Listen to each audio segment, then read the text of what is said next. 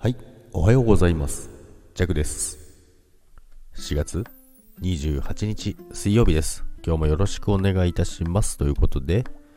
ゴールデンウィーク直前なんですけども、まあ、今日でお休みの方も結構いらっしゃると思いますけども、まあ、サムネの今日はですね、できない理由ということなんですけども、あのーまあ、コロナ禍でいろんな納期だったりとか、無茶なお願い事の仕事だったりとかすごいたくさん増えたんですよね。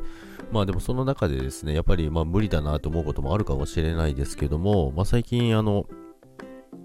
まああの、一緒に仕事周りのやってる、まあ、若い子たちも結構たくさんいるんですけども、まあ、最近だいぶ変わってですね、あの、できない理由じゃなくてですね、まあこれこれこういう問題があるんで、だからこうします。こういう風にすればできると思います。っていう風な言い方がすごい増えてきたので、すごい、あの、嬉しいなと思います。あの、まず最初にやっぱりできない理由って言っちゃう時ってあると思うんですよね。やっぱり、いやーこれ無理でしょ、みたいな。でもそれって口に出すのは全然いいと思うんですよね。で、その後、必ず、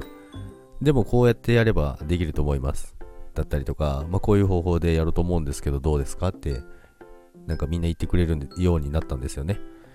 で若い子とかもそうなんですけども、いや、こんなん無理っすよ、絶対無理ですよ。でも、多分こうやってやれば、これこれこうしてやればできると思うんですけど、きついですねって言いながら、うん、じゃあそれでやって、お願い。って感じでやるんですけども、まあでもそれでやっぱりしっかり結果出してくるので、